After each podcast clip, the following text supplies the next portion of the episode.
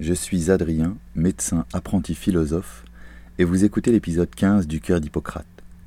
Liberté humaine et déterminisme viral, passe sanitaire et obligation vaccinale.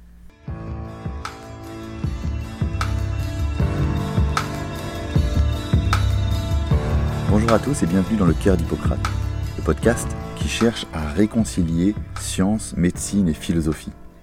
Rien que ça, me direz-vous. Dans cet épisode, j'aimerais tenter de corréler deux principes qui nous aideront peut-être à nous positionner sur les questions de passe sanitaire et d'obligation vaccinale. D'un côté, le principe philosophique de liberté humaine, et de l'autre, le principe scientifique de déterminisme et de mutation virale, fonctionnement viral qui ne s'autorise aucune liberté.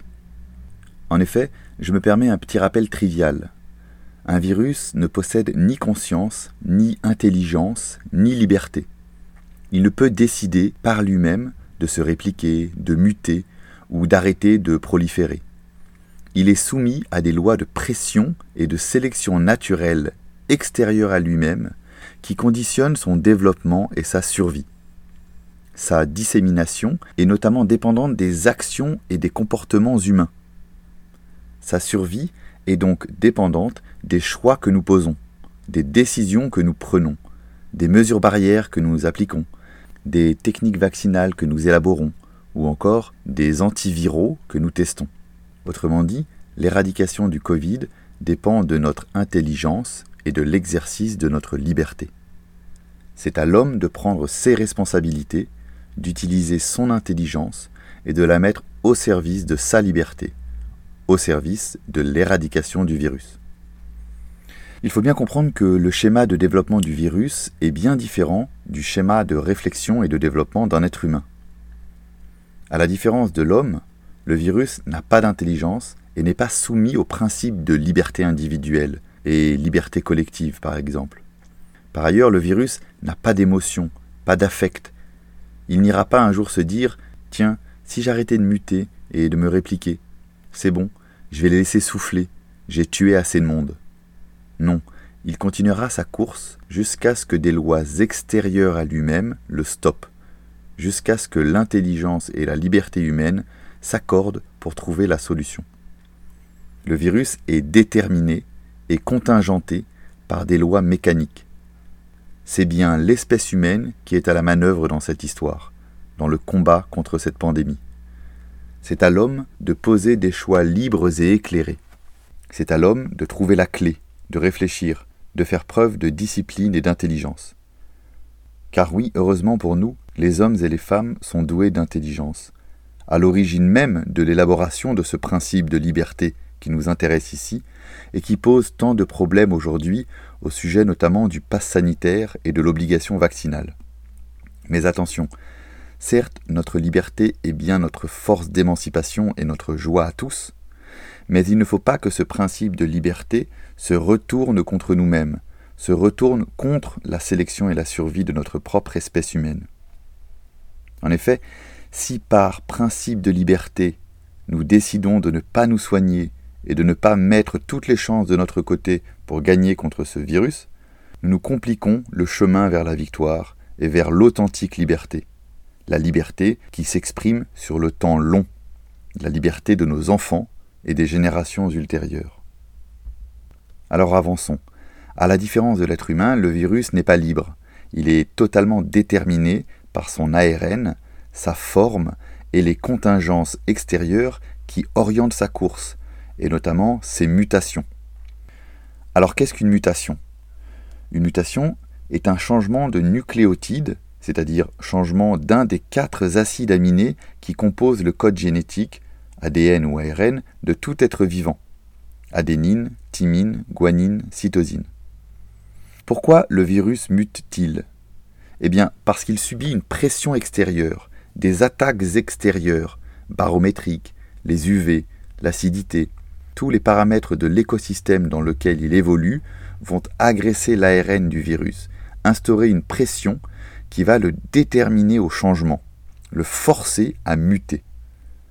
En d'autres termes, on dit que le virus mute ou a développé des mutations lorsqu'il a changé une partie de sa carte mère, c'est-à-dire changer une partie de sa séquence de nucléotides au niveau de son ARN.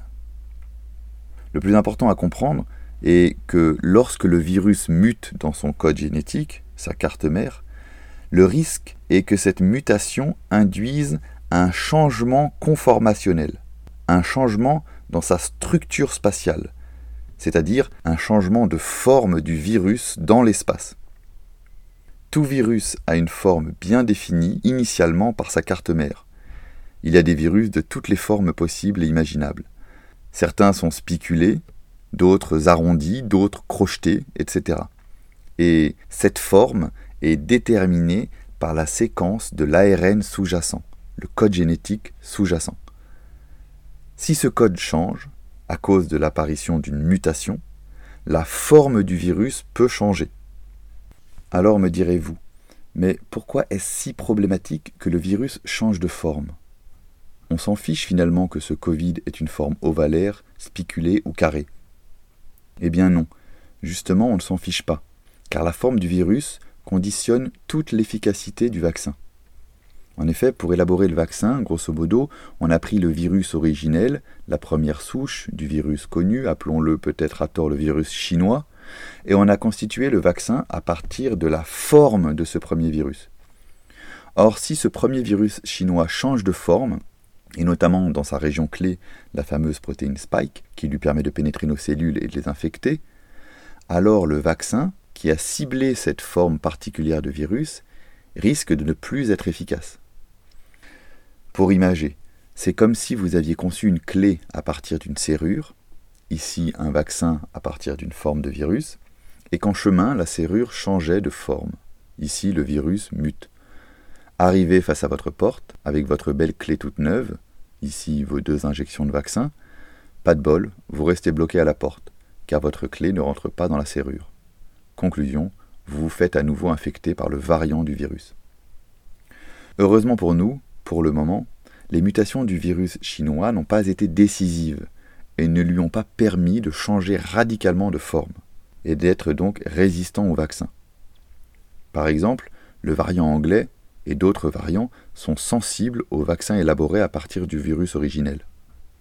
Aujourd'hui, la grande question est de savoir si le variant Delta, variant indien, présente des mutations qui lui ont fait changer de forme et qui lui ont permis de résister à la vaccination actuelle. D'après les premières études, il semblerait que ce variant Delta ait acquis quelques résistances au vaccin, mais que les vaccins gardent une certaine efficacité. Ceci explique pourquoi certaines personnes qui avaient pourtant été vaccinées avec les deux doses aient été de nouveau contaminées, contaminées par ce variant Delta. Bon, ayant dit cela, un point de réassurance et un point d'inquiétude. Le point de réassurance réside dans le fait que les laboratoires travaillent actuellement à la confection de nouveaux vaccins à partir des nouvelles souches ayant muté, par exemple le variant Delta, qui servira à la vaccination de l'année prochaine, par exemple, si l'épidémie reprend. Très réjouissant programme. Un point d'inquiétude, si le virus s'amuse à muter tous les six mois, la vaccination aura toujours un train de retard par rapport à l'émergence des nouveaux variants, et le virus aura le temps de faire ses dégâts à chaque fois avant que la vaccination soit effective. D'autre part, J'espère que ce petit virus Covid ne trouve pas la mauvaise idée de muter sur des zones qui le rendraient beaucoup plus virulent, c'est-à-dire beaucoup plus mortel. C'est cette inquiétude qui nous pousse à agir vite, et notamment qui peut expliquer cette obligation vaccinale et ce passe sanitaire. Comme je vous l'ai expliqué dans l'épisode 12 sur la vaccination, il nous faut prendre ce virus de vitesse et éviter de lui permettre de s'installer dans nos poumons, dans nos gorges et dans nos nasopharynx car c'est ici qu'il se réplique, c'est ici qu'il prend le temps de muter pour mieux nous agresser, nous envahir. Vous vous souvenez, c'est cette histoire de R0. Si nous voulons que ce virus disparaisse, il faut briser la chaîne de transmission et qu'un être humain infecté infecte à son tour moins d'un être humain, que le R0 soit inférieur à 1. Et pour cela, les statistiques ont calculé qu'il fallait 60 à 70% de Français vaccinés. Aujourd'hui, 22 juillet 2021, nous en sommes rendus à 46%. Il nous reste du chemin. Mais revenons sur notre notion de liberté humaine. Lorsqu'on réfléchit sur la notion de liberté, on perçoit tout de suite qu'elle ne veut rien dire en tant que telle, théoriquement, et qu'elle revêt davantage de sens dans le concret de nos vies, à travers les actions que nous posons, les actions libres que nous pouvons poser. En philosophie, il est plutôt question de liberté de, liberté de quelque chose, liberté de choisir tel ou tel comportement, positionnement ou action, liberté de choisir le bien ou le mal, de choisir de se soigner, de vivre ou de mourir. C'est vrai, c'est beau de savoir définir la liberté, mais cela ne nous sert à rien si ce terme n'est pas confronté au réel de nos vies, au concret de notre quotidien. Depuis plus d'un an, cette notion de liberté humaine a été questionnée. Elle a bel et bien été confrontée au réel de notre quotidien. Nous l'évoquions déjà lors des différents confinements imposés, les restrictions de liberté. Mais je voudrais vous questionner sur un paradoxe qui m'interroge. Pourquoi cette notion de liberté et de privation de liberté n'a pas fait polémique et suscité de vifs débats lors des premiers confinements?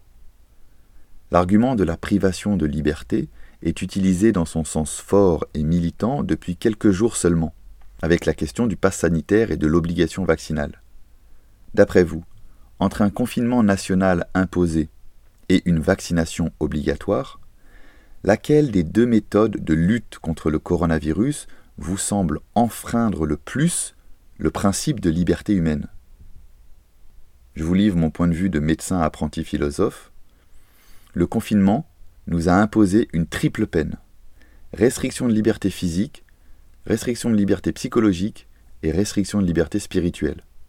Impossibilité de sortir, emprisonnement physique, mais aussi et surtout impossibilité sociale, sociétale, culturelle, cultuelle et religieuse.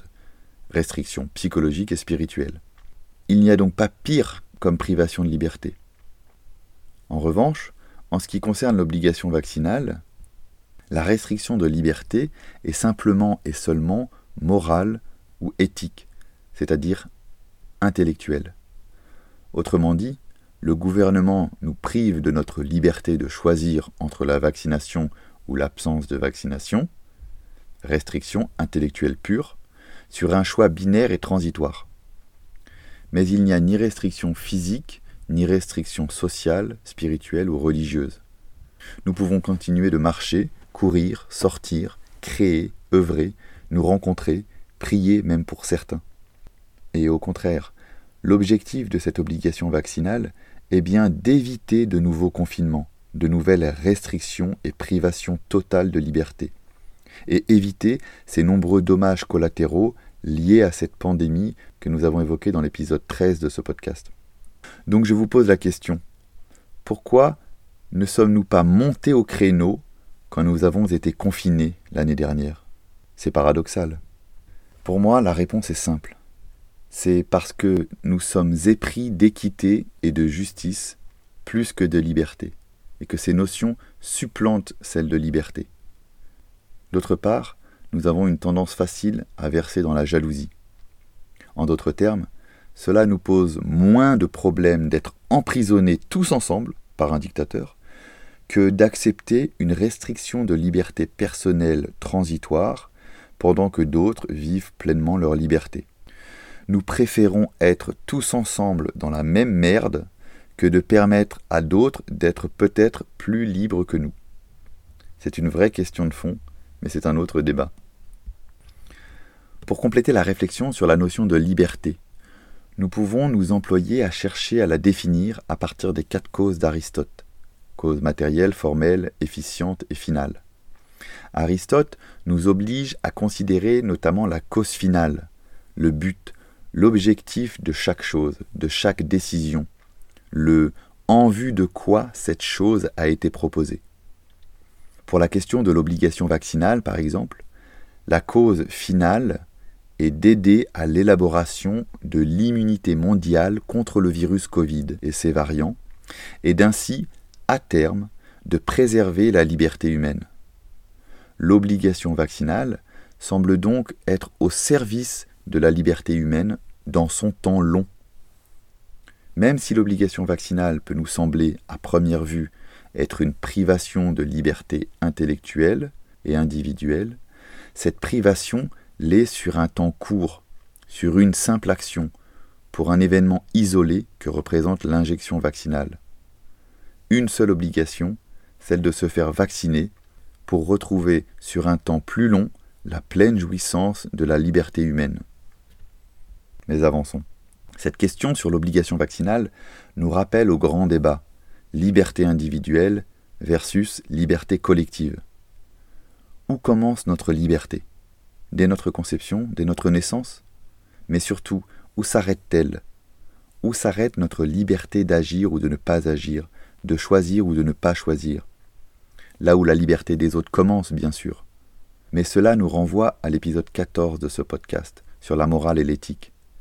Quand les libertés de chacun s'expriment de manière divergente et que cela crée un conflit, qui est le médiateur? Qui fixe le cadre, la limite entre les deux libertés individuelles contradictoires?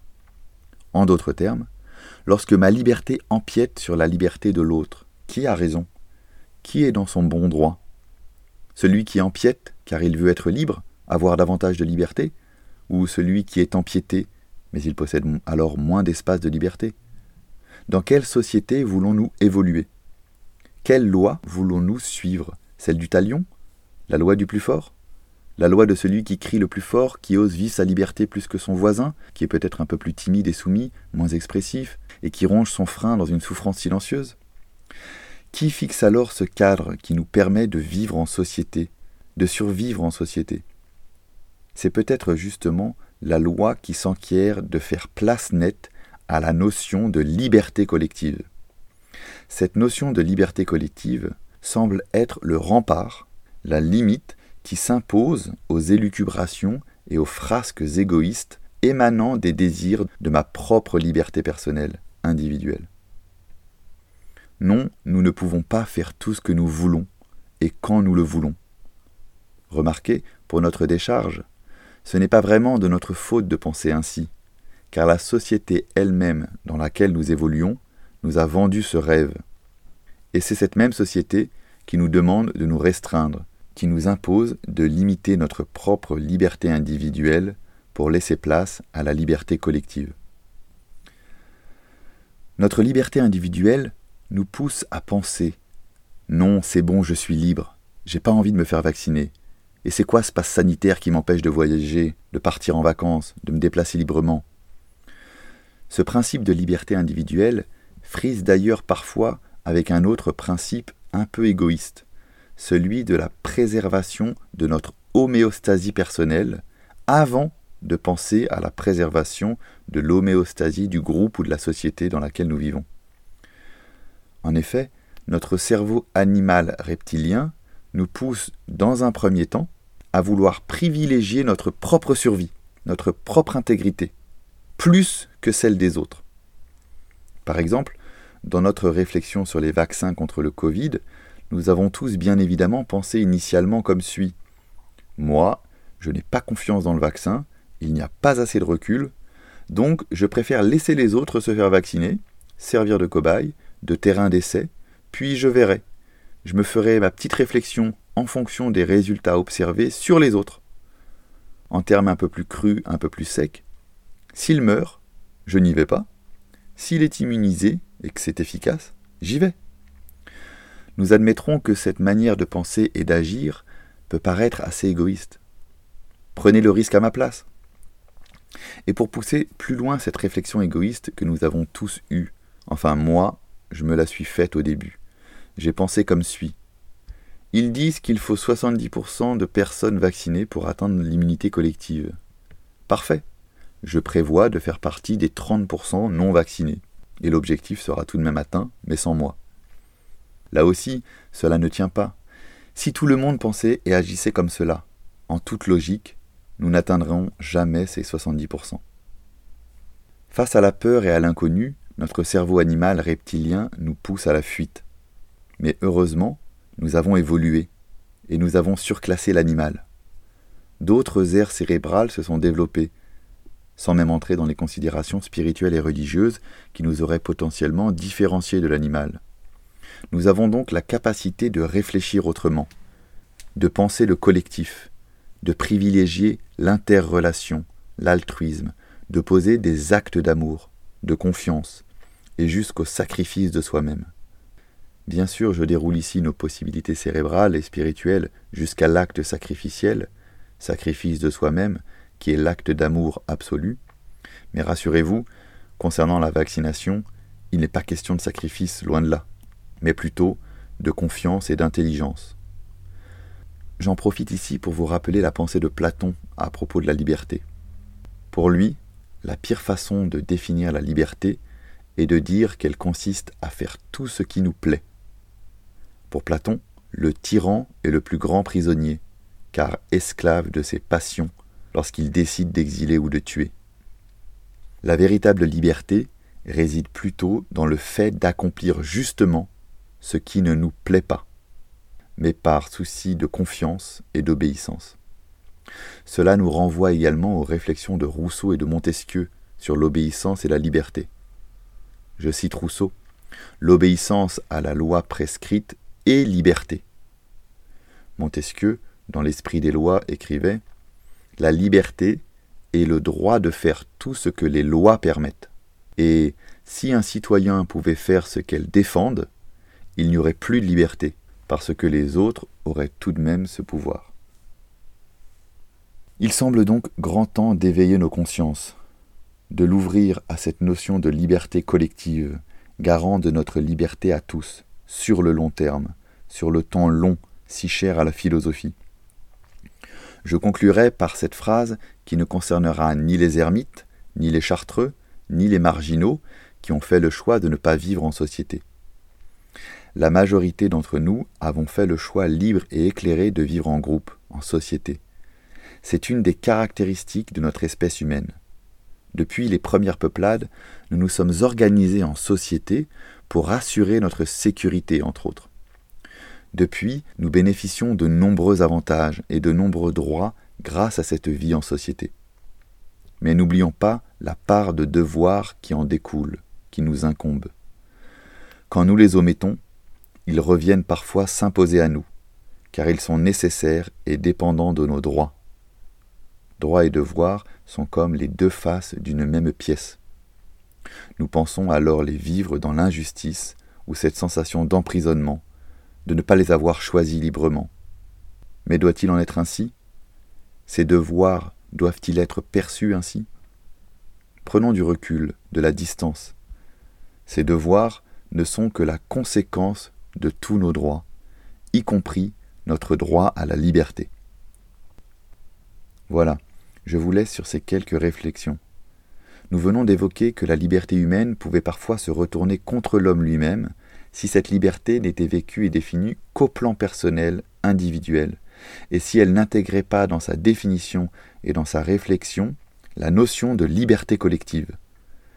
Si, sous principe de liberté théorique, l'homme n'accepte pas les techniques mises au point justement par son intelligence et sa liberté en pratique, pour lutter contre un virus, alors dans ce cas, la liberté humaine se tire une balle dans le pied, car ne se met pas au service de la survie de l'espèce humaine, et donc au service de la survie de sa propre liberté.